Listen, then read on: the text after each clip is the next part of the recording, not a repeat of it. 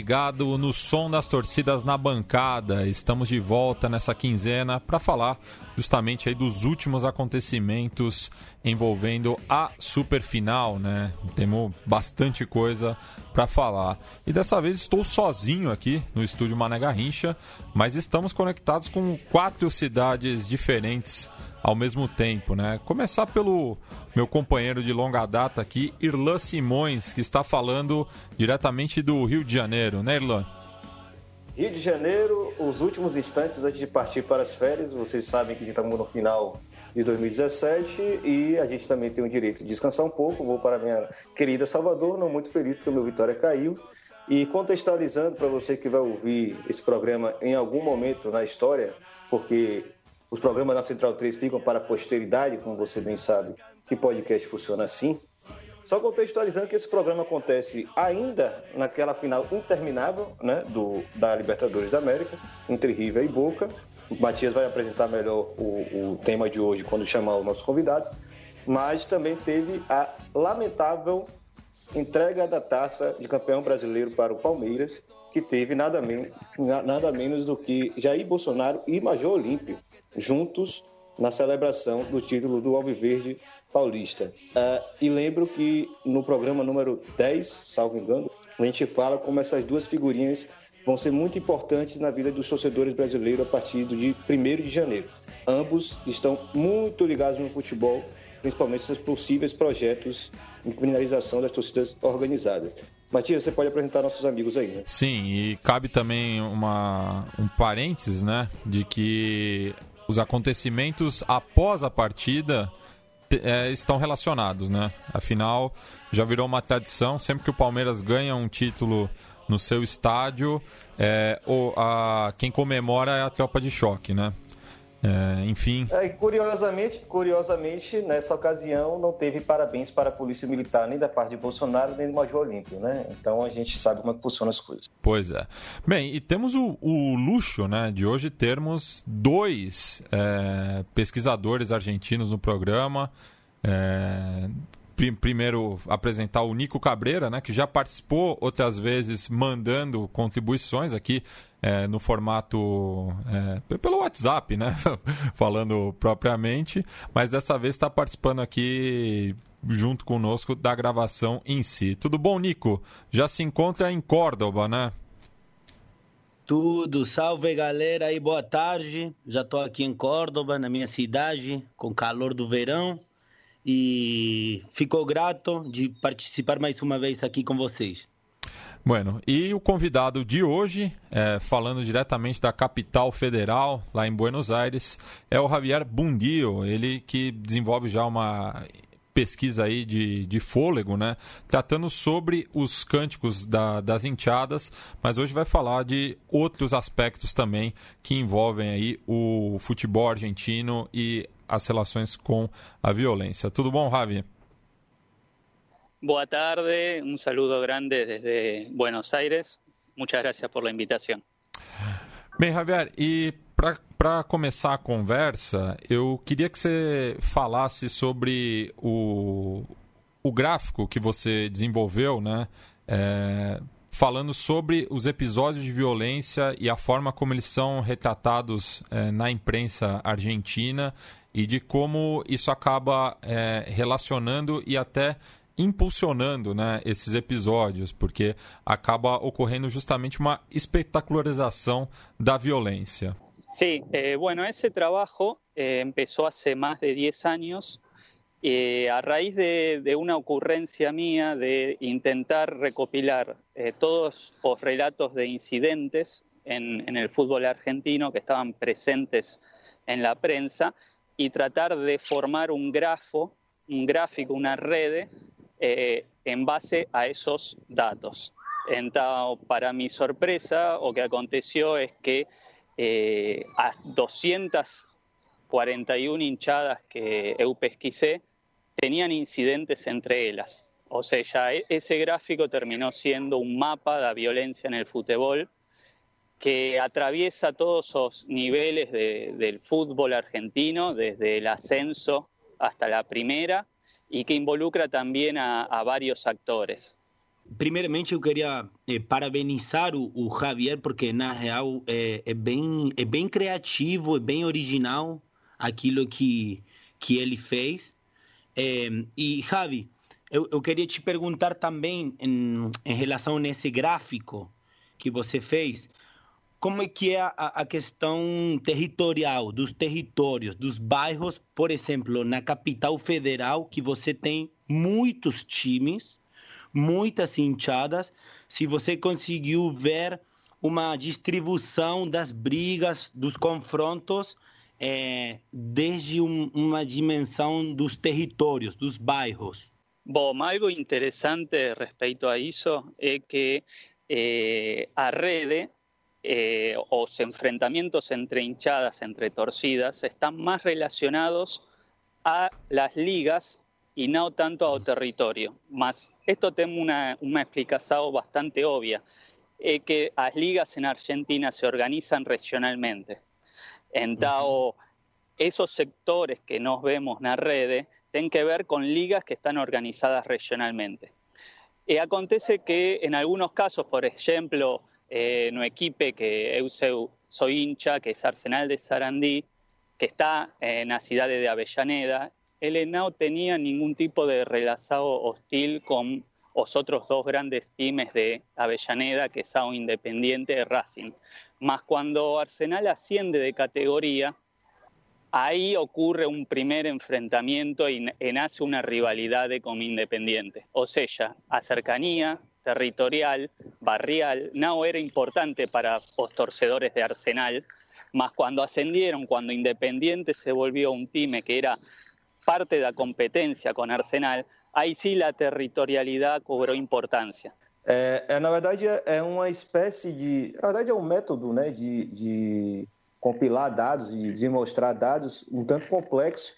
Precisa um pouco de um treinamento do olho, né, convenhamos, mas também é, ajuda, cria uma, uma, um aspecto visual que é muito interessante porque ele dá uma noção de volume, né, de quantidade, etc.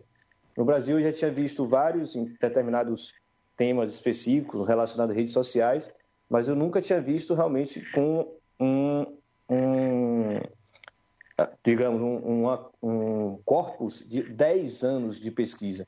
Javier, são 10 anos pesquisando e acompanhando esses conflitos ou são 10 anos de matéria na qual você foi atrás e, e compôs esse corpus? Eh, sí, en, en, realidad eu comencé con esto en 2007 para estaba cursando un seminario que era de análisis de redes sociales.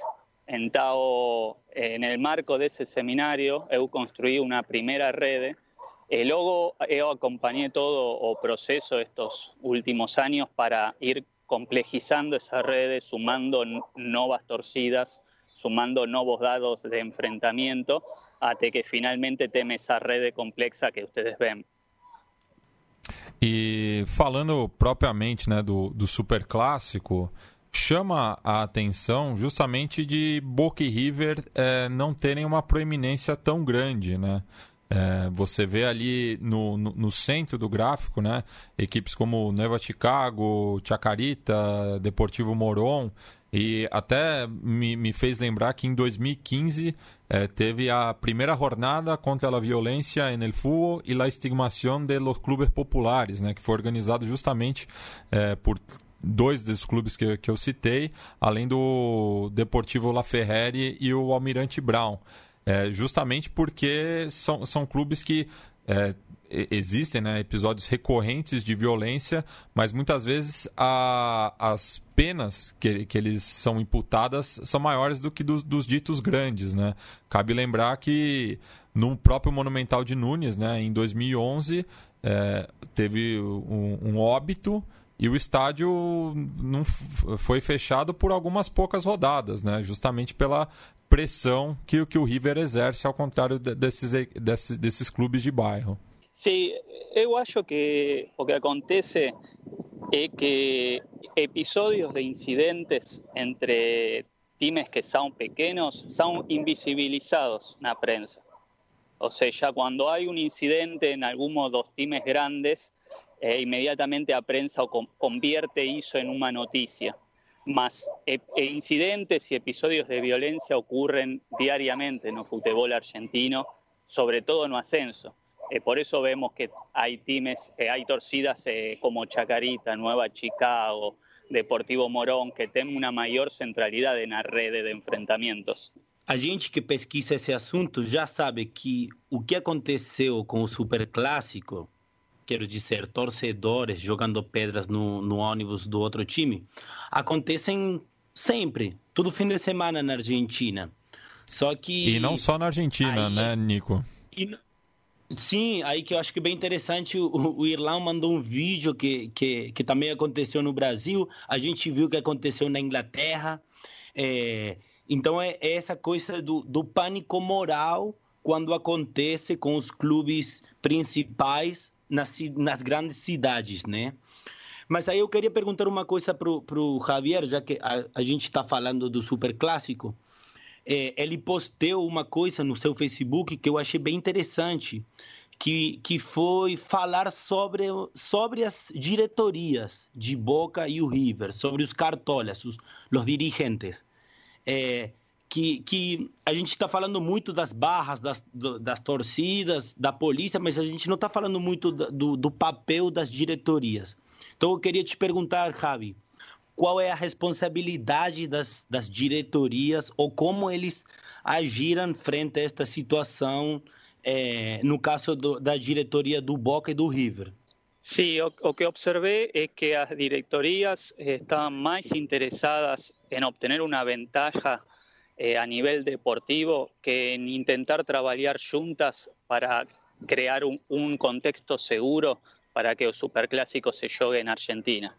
O sea, existía una dinámica entre Donofrio y Angelici que era de sospecha permanente acerca de lo que el otro podía hacer. Entonces, esa desconfianza que la llevaron al plano mediático, porque falaban todos los días acerca de esto, contribuyó a crear un contexto para que la Conmebol finalmente decidiera jugar o superclásico en otro país. Si esos, esos dirigentes hubiesen colaborado y trabajado juntos para que el partido se juegue, no habría problema en jugarlo, porque como eh, dijo Nico recién, eh, episodios de violencia acontecen diariamente.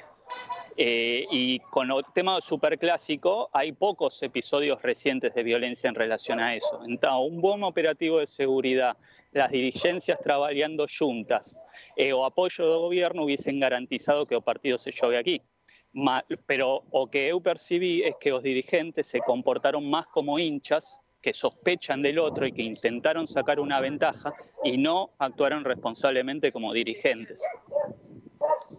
Perfeito. Ravi, é, na verdade, essa pergunta vai até para Matias também. Eu acho que é, é, algo que acabou não entrando nas discussões é, do Na Bancada ainda, mas tem me, me provocado muito, muita reflexão sobre aquele acontecimento, porque é, a gente que é torcedor, vai para estádio sempre, é, a gente sabe que muitas coisas são feitas ali para serem provocados problemas. Né? Eu não quero dizer que foi isso que aconteceu na Argentina, mas eu já vivenciei casos onde era claro que a negligência policial era proposital. É, então, eu me dou o direito de desconfiar de várias questões relacionadas à segurança no estádio. É, no caso de River e Boca, é, eu não consigo imaginar que aquele operativo ridículo preparado para esse jogo, com, com o tamanho que esse jogo tinha, na cidade de Buenos Aires, extremamente acostumada com clássicos violentos, é, com o jogo mais importante, talvez, das, dos últimos 20, 30 anos, é, com torcida única, um ônibus passar completamente desprotegido em meio a uma multidão. Eu falo isso porque isso aconteceu. Um dos vídeos que Nico menciona, que eu é, coloquei no grupo na bancada, era um, é um jogo que o Vitória, né, o clube para o qual eu torço, onde o ônibus do Bahia ele é colocado no meio da multidão da torcida do Vitória. E assim, é idêntico, é absolutamente idêntico. 10 pessoas, 15 pessoas começam a jogar pedras, começam a jogar garrafas, é, aquilo é, quebra um vidro ou, ou, acerta um jogador e isso vira um grande problema histórico. O jogo não foi cancelado em Salvador né, o campeonato seguiu, não, não né, reverberou tanto. No caso da, da, da, Libertadores, era muito óbvio que ia se tornar uma grande história. Hoje saiu um texto, eu não lembro muito bem de quem foi, é, Nico depois pode me lembrar, na própria revista Anfíbia, né, inclusive a gente recomenda que você procure saber da revista Anfíbia lá da Argentina, tem tido os melhores textos sobre o tema, é, que colocava isso. É, será que só na Argentina isso acontece? Ou será que só na Argentina ninguém sabia que isso poderia acontecer? Né? É, ou só porque 10 pessoas jogaram pedras e garrafas, a Argentina hoje virou um grande, uma grande tribo selvagem, né? De, é, presa à idade da pedra? Né? Então eu jogo para vocês três, na verdade são acompanham tanto futebol quanto eu, né? E, e manjam diversas formas de futebol. Que diabos levou aquele, aquela situação tão óbvia de apedrejamento de um ônibus num, numa situação que todos saberiam que um, um, operativo tão frágil, tão mal pensado, só poderia dar esse resultado.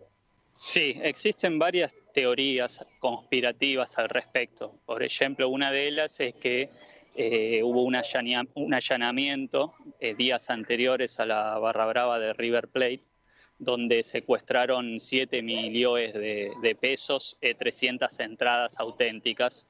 Y, por ejemplo, una de las teorías es que eh, hubo complicidad entre la policía la torcida de River para suspender o, encuentro.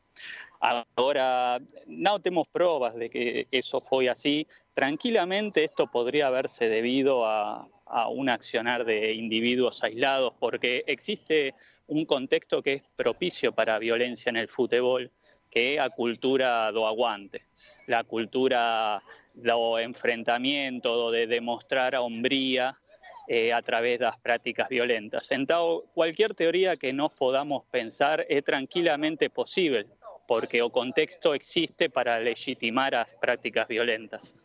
Eh, yo me inclino porque hubo mal operativo policial que claramente estuvo mal planeado y ciertamente hallo que a Barra Brava de River tuvo algo que ver en los orígenes do enfrentamento. E Ravi, é, já que o Irlan citou a revista Anfíbia, né, uma excelente publicação da Universidade Nacional de San Martín, é, também foi publicado recentemente lá um texto do professor Pablo Alabarces, que é o orientador direto e indireto aqui de, de todos nós, né? Porque qualificou muito o debate sobre as torcidas na Argentina, sobre as barra bravas e as enteadas, e no qual, é, no, na introdução do texto, ele fala justamente né, que é, aqueles indivíduos que, que cometeram esse ato de violência são torcedores. É, e que muitas vezes a, a, o discurso da imprensa tenta maquiar isso é, para tentar resguardar né, justamente a, a, cultura futebolística da Argentina. Mas você tem que ver o fenômeno de uma maneira total, né?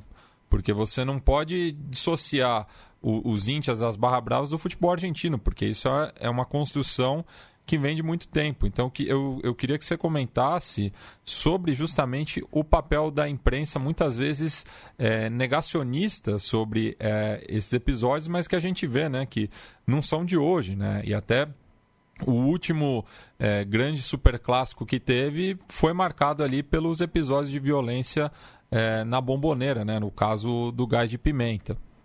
Matias, eu só queria aproveitar e estender a pergunta para Nico também, né? Queria saber a opinião dele exatamente sobre esses motivos também. Eh, sí, o, o, que penso é que temos que reconhecer que os que arrojaron pedras são torcedores.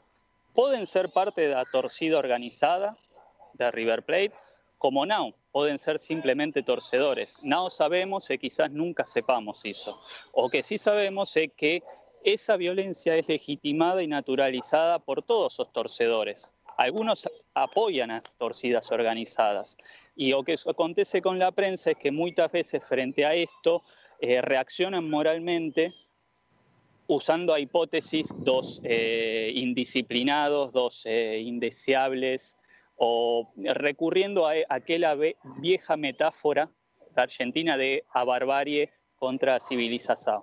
O sea, esto forma parte de la barbarie, no forma parte de la vida civilizada. Eh, recorren a ese tipo de hipótesis para ocultar o hecho de que existen torcidas organizadas que manejan mucho dinero en Argentina, que tienen vínculos con la policía, que tienen vínculos con la política y que además son legitimadas y naturalizadas por una cultura de aguante que apoya esas prácticas violentas y la ven desde un punto de vista positivo. Para adicionar mais, mais um ponto aí em relação à fala do, do Javi, que acho que a imprensa, a mídia, tem um papel fundamental na, na geração desse pânico moral que tem que está rolando na Argentina contra as barras. Eu acho e principalmente tem a ver que que foi a imprensa que constrói um, um estereótipo das barras que não necessariamente é mentira, mas que tem como como exemplo só as torcidas organizadas ou as barras dos times grandes da capital federal, dos clubes grandes. Tipo, a mídia espalha uma ideia das barras como se todas fossem La 12 ou os borrachos del tablão de River. É, e não é assim, não. É, tipo, a Argentina é muito grande, muito heterogêneo, tem times grandes, pequenos, ricos, pobres, e não todas as, as barras são iguais. Então, por exemplo, não toda barra tem uma caixa econômica gigante que controla o estacionamento de carros, a venda de bebidas, os passes dos jogadores. Mas a mídia faz de uma parte das barras uma generalização e aí isso alimenta tipo um pânico moral que, por exemplo, legitima a lei da qual a gente vai falar depois, que é a lei antibarra. E, ao mesmo tempo, a mídia alimenta essa ideia muito ingênua do torcedor não, não, não organizado, como se fosse esse pai de família honesto, trabalhador, pacífico, que só vai para o jogo para cantar. Quando, na real, é o cara que também xinga, que também fala palavrão, que joga pedra e tudo que a gente já sabe, né? E, Nico, só, só também fazendo um, um adendo à sua fala, né? Porque é, muito foi discutido, né? De é, levar o jogo para Madrid, porque é considerada uma das capitais mais seguras. Todo o debate que tem sido feito, né? Também indo aí para esse campo é, da civilização e da barbárie, né? Que ficou marcado pela obra do Sarmiento, né? Mas se a gente parar para pensar, né, para problematizar justamente, né, é, quem que tem condição, né, de ir para Madrid assistir esse jogo, né? É o justamente aí o, o, esse torcedor idealizado que você citou, né, o, o pai de família passivo, ou é justamente o, o Barra Brava que foi, em, em, foi encontrado no seu apartamento 500 ingressos e 7 mi, milhões de pesos em efetivo, né? É, e também é. esse, esse, absurdo que está sendo aí o, o envio né, de agentes públicos da Argentina justamente para controlar a violência em Madrid a mais de 10 mil quilômetros é, de Buenos Aires. Então, se o, o, o pessoal que vai trabalhar pela segurança nesse jogo precisa sair da Argentina, por que o jogo não vai ser é, no Monumental de Nunes? Cara, é bizarro, é totalmente bizarro, mas é até eu posso eu posso fazer uma continuidade do jeito do, do como o Estado argentino está tá combatendo, está enfrentando a violência no futebol, que é tipo eliminar torcedores, tirar tirar torcedores do, do estádio.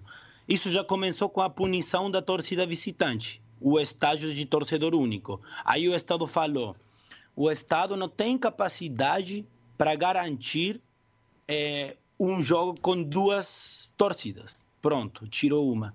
Agora é, é, quase falando o Estado não tem capacidade de organizar um jogo aqui no nosso país. Vamos lá, fora, fora, bem fora. E acho que também mostra uma, um, um, processo que é também a elitização do futebol, né? Porque como que você, você falou, quem é a pessoa que tem a capacidade econômica, logística, do tempo para viajar para a Espanha. O torcedor que tem grana e um setor da barra que tem contatos com os, os cartolas.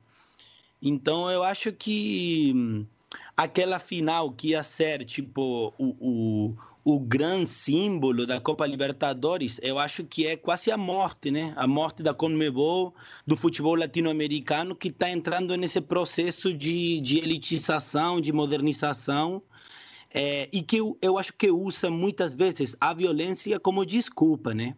A violência como desculpa para fazer outros negócios. Correto. E, só, e só falando também é, dessas teorias da conspiração, né? E que tem uma, uma citação que é bastante usual é, na América Hispânica, né? Que é em Brujas no las creo, pero que lá sai, lá sai. É, a gente vê também aí agora é, esse projeto anti-barra, né? É, que você no, nos apresentou e eu queria que você comentasse um pouco, Nico. Uhum. Tá, eu acho que a primeira coisa para falar de, desse projeto é que hum, eu acho que não é uma. A gente não está perante uma iniciativa isolada, uma lei isolada que, cai, que caiu do céu, que nada a ver tem com o que está rolando na Argentina toda. Eu acho que a gente tem que ler essa lei dentro, do, dentro da política de segurança do macrismo, né? Tem muito a ver com essa o que ele chama a luta contra as máfias. É, só que o que aconteceu na final do Super Clássico meio que acelerou o processo, porque essa lei já foi apresentada em 2016 pelo macrismo. Só que acabaram os, os prazos e aí a, eles voltaram a apresentar a lei. Mas também, ao mesmo tempo, a lei não não representa ou não tem muitas mudanças em relação à primeira lei que foi que foi aprovada, que é de 1985. O diagnóstico da violência no futebol é a mesma. A violência no futebol é o problema, a causa da violência no futebol é a existência de um grupo mafioso, que são as barras. Aliás, a, a solução vai ser tirar as barras, eliminar as barras. Mas não só, não apenas do estádio, sino tipo eliminar esse tipo de organizações. Que eu acho que uma coisa que a gente pode pensar similar com o que aconteceu no Brasil com as torcidas organizadas. A lei tem duas novidades. Duas novidades. A primeira é que fala de uma é, tipo fala de uma figura, de um tipo que é ação de grupo, que o Estado vai punir ações é, ou, ou sim, comportamentos grupais. É, acho que uma figura para ligada àquela, àquela outra figura da, da associação ilícita. E a outra, que é bem interessante para pensar e discutir, é que a lei propõe a figura da delação premiada. A figura que a gente fala na Argentina do, do arrependido. E acho que isso é bem interessante, porque é uma novidade na, na matéria de, de, segurança no futebol. E tem a ver com esse contexto mais, mais amplo do macrismo, de lutar contra de, de, tipo, uma fachada, de, de lutar contra a corrupção, de, de mostrar que tem ligações das barras com o poder. Então, eu acho que a lei vai, vai, vai ser aprovada, mas não vai mudar muita coisa, porque, a, na real, a lei não tem uma. não traz uma novidade jurídica. Ô, Nico, e só falando da delação premiada, né? É, cabe recordar dois casos que ficaram famosos aí no mundo barra brava, né? Foi o, o, o caso dos dois íntias do, do River mortos no, no Super Clássico em 94 e também o crime do é, a morte do Gonçalo Acro é, no final da década passada. É isso. É, e aí quando o el abuelo, né, o, a sim, liderança sim. daquela barra da, da, da 12, sim. ele foi prendido pela figura da associação ilícita. Então, eu acho que essa, essa nova figura da ação de grupo tem essa ideia de mostrar que as barras são grupos organizados mafiosamente para cometer crime. É, mas é isso, eu acho que, que agora a super, a super final, a final do mundo, deu um, uma desculpa para para agir contra as barras direito. E eu acho que vai ser bem interessante pensar comparativamente o que aconteceu no Brasil é, com o que vai acontecer na Argentina com essa lei. Eu, o Nico, eu acho que talvez a comparação seja a Inglaterra, porque você tem um governo que começa a entrar numa certa decadência é, de, de, em termos de apoio popular, né? um governo que está entrando em desastre. Não, claro que na, na, Inglaterra você tinha um governo extremamente longevo, mas você uhum. tem um, um momento de decadência desse governo e aquele eterno inimigo interno, que não foi criado por ele, mas né, tá ali como um, um aqui a gente chama de, de boi de piranha, né, é uhum. aquele aquele boi que vai para as piranhas morderem para você passar pelo rio. É, não sei se Javier já ouviu falar nessa expressão, mas para mim a entrada desse tema das barras em, é, em pleno desastre do governo Macri é claramente isso como foi para Margaret Thatcher quando o governo dela estava em decadência. Não é à toa que três anos depois ela perde a eleição. Mas é, eu, não, eu acho que é, é um comparativo que, que é válido. E aí eu me pergunto e jogo para vocês dois, são pesquisadores que entendem muito da Argentina. É, tudo bem, vão pegar algumas lideranças, vão tentar dizer que esses agrupamentos sumiram, mas eles não vão deixar de existir. Mas eu quero saber o efeito colateral é, é, negativo, né? o, que é, o que é o que sempre vem com isso.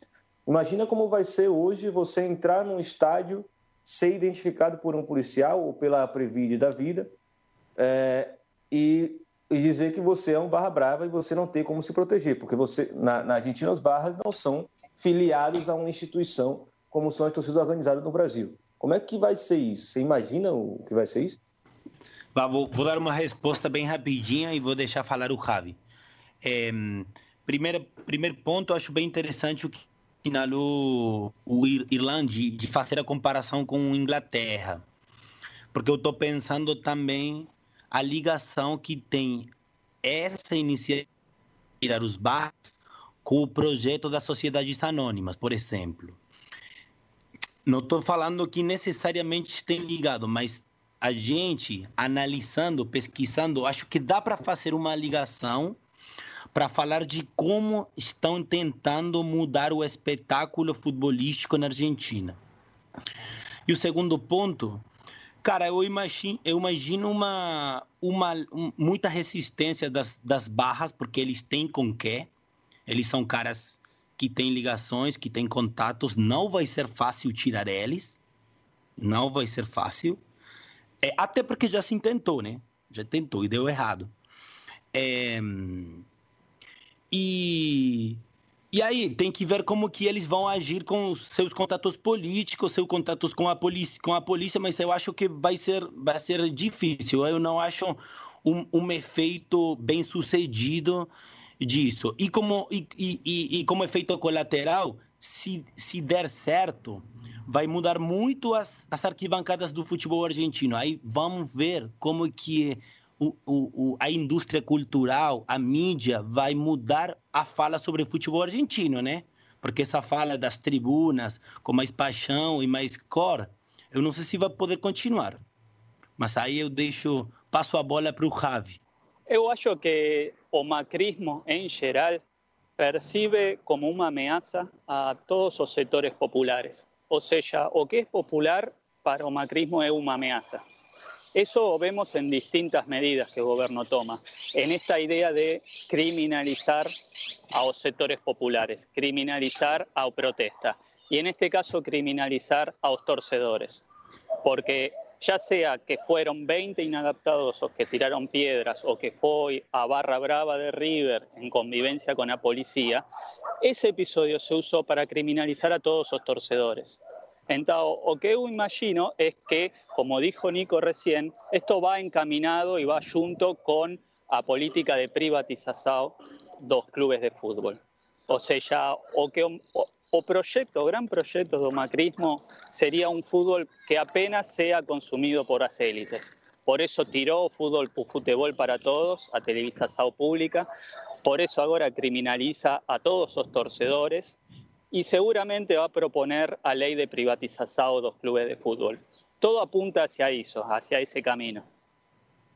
Não, leitura perfeita dos dois. Eu acho que eu tenho a obrigação de relembrar a quem está ouvindo que sobre esse tema das sociedades anônimas desportivas, né, o que eles falaram como privatização dos clubes, é, foi o tema do primeiríssimo SDT na bancada, ainda em abril.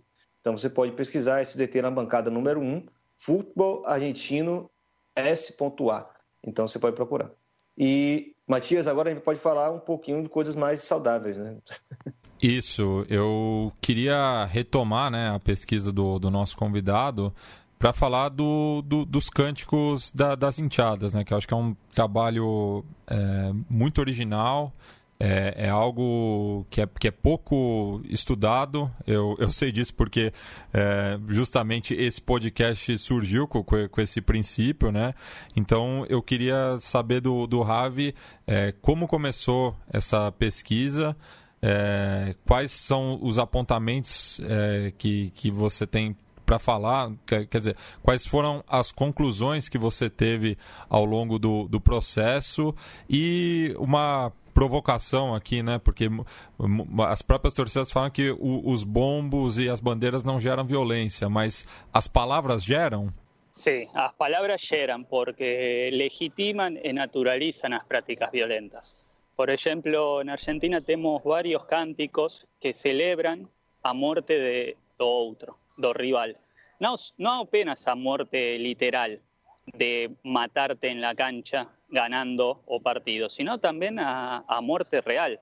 O sea, los, los muertos de otro equipo son tomados como trofeos y enarbolados como banderas, como algo positivo. En todo ese contexto de celebrar a muerte de otro, la muerte física, también legitima a violencia y forma parte de una de las condiciones de la violencia.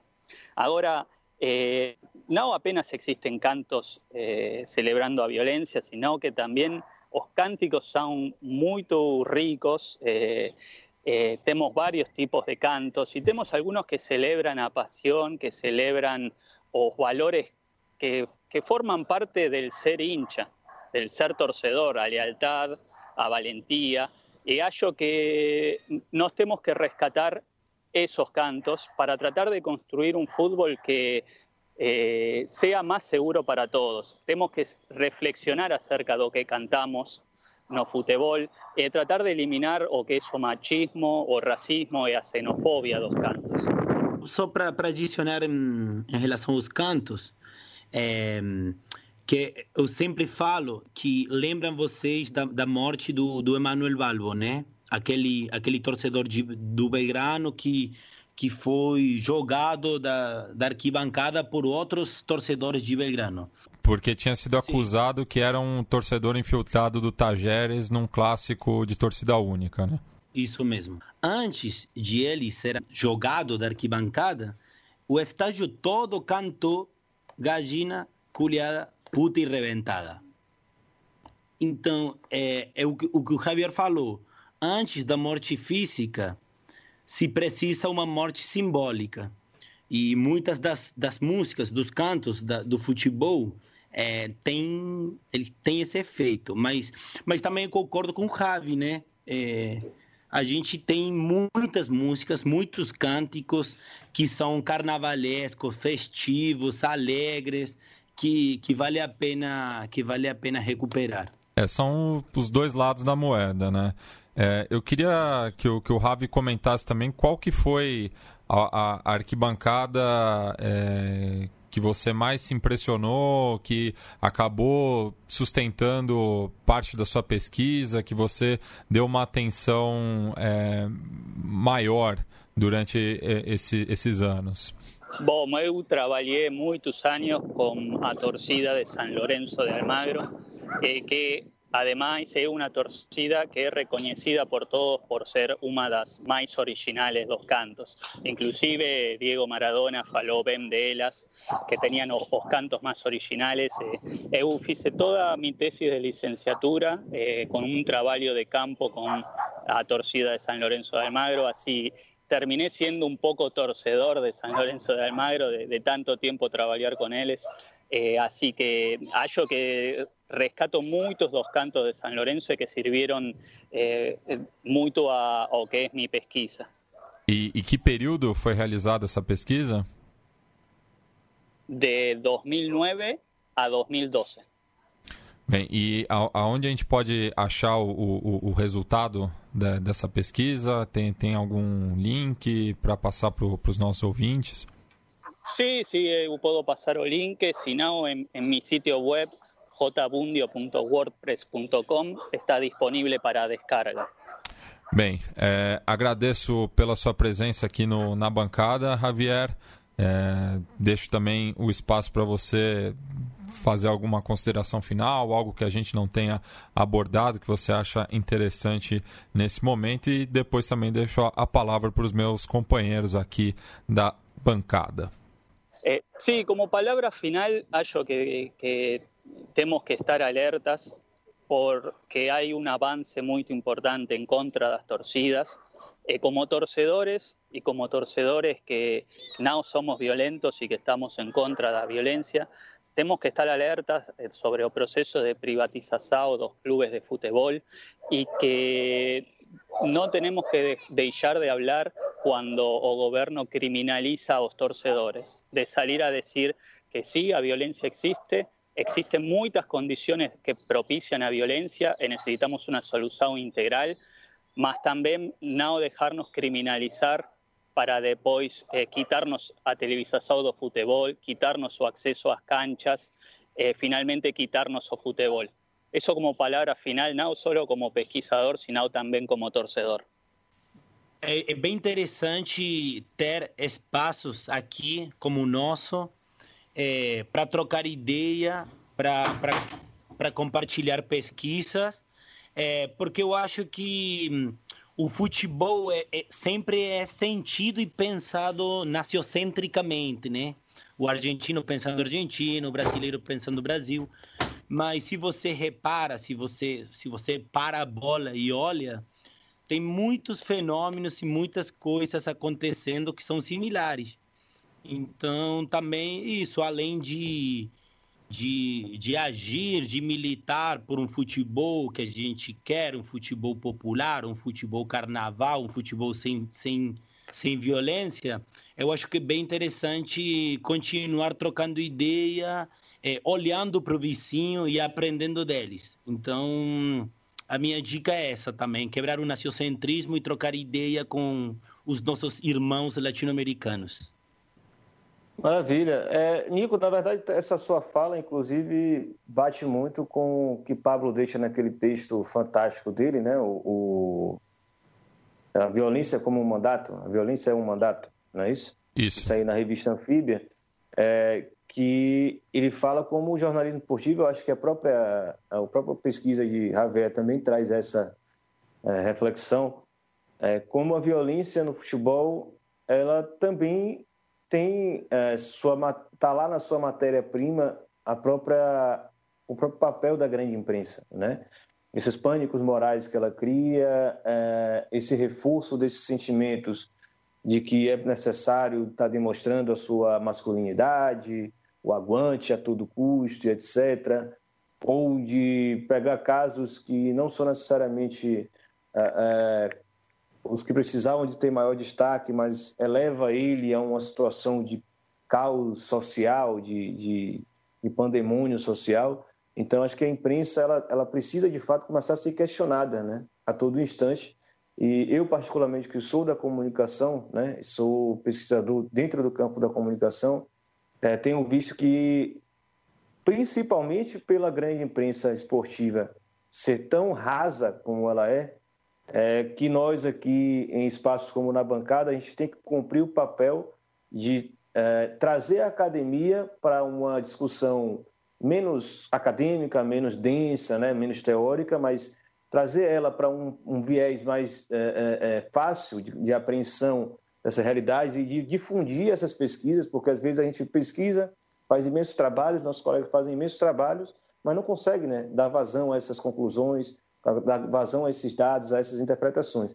Né? Então, é, mais do que nunca, eu acho que no caso da violência, e no Brasil e na Argentina, na Argentina já começou, no Brasil a gente começou a enxergar no programa que a gente fez com o Felipe, né? Felipe é, Paz, é, que os próximos anos serão muito difíceis para os torcedores de futebol por causa do tema da violência.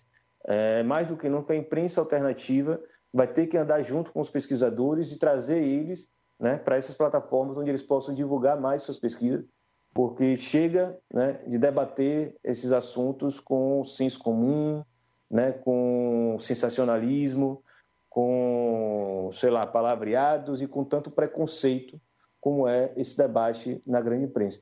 Eu acho que vocês ajudaram muito a gente a entender melhor ainda esse processo e espero que vocês voltem mais vezes aqui na bancada.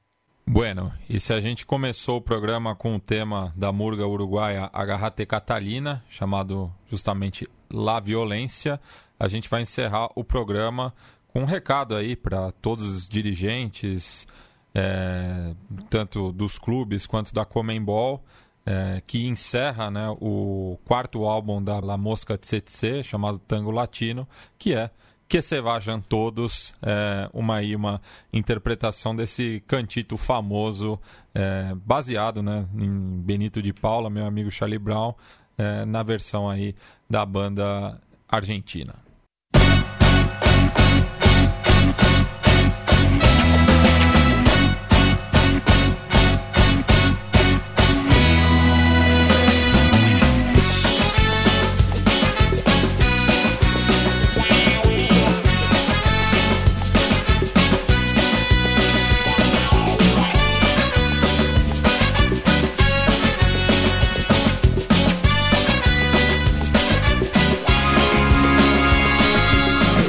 Pasó? ¿Dónde fue la risa? ¿Qué pasó? ¿Quién se la llevó?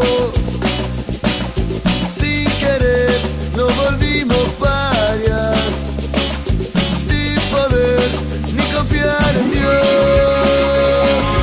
Y ahora que ya no hay tanta prisa por llegar a ningún lugar cuando todo cae y nada es como lo soñas. Yo ya sé que todo es mentira, pero sé que te tengo a vos. Que se va, que se vayan todos, que se va, que se vayan ya. Se vayan todos. Que se va, que se vayan ya.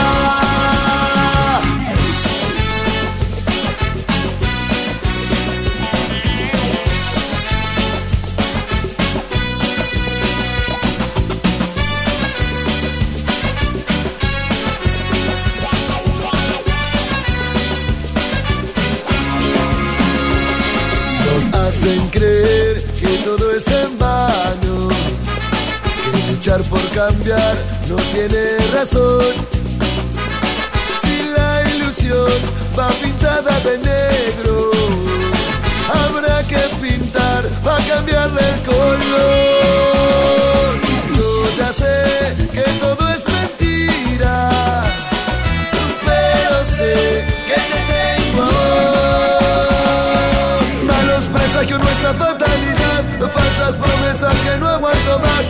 El olor a mierda donde quiera que busques. Que se vayan todos, se lo tengo que.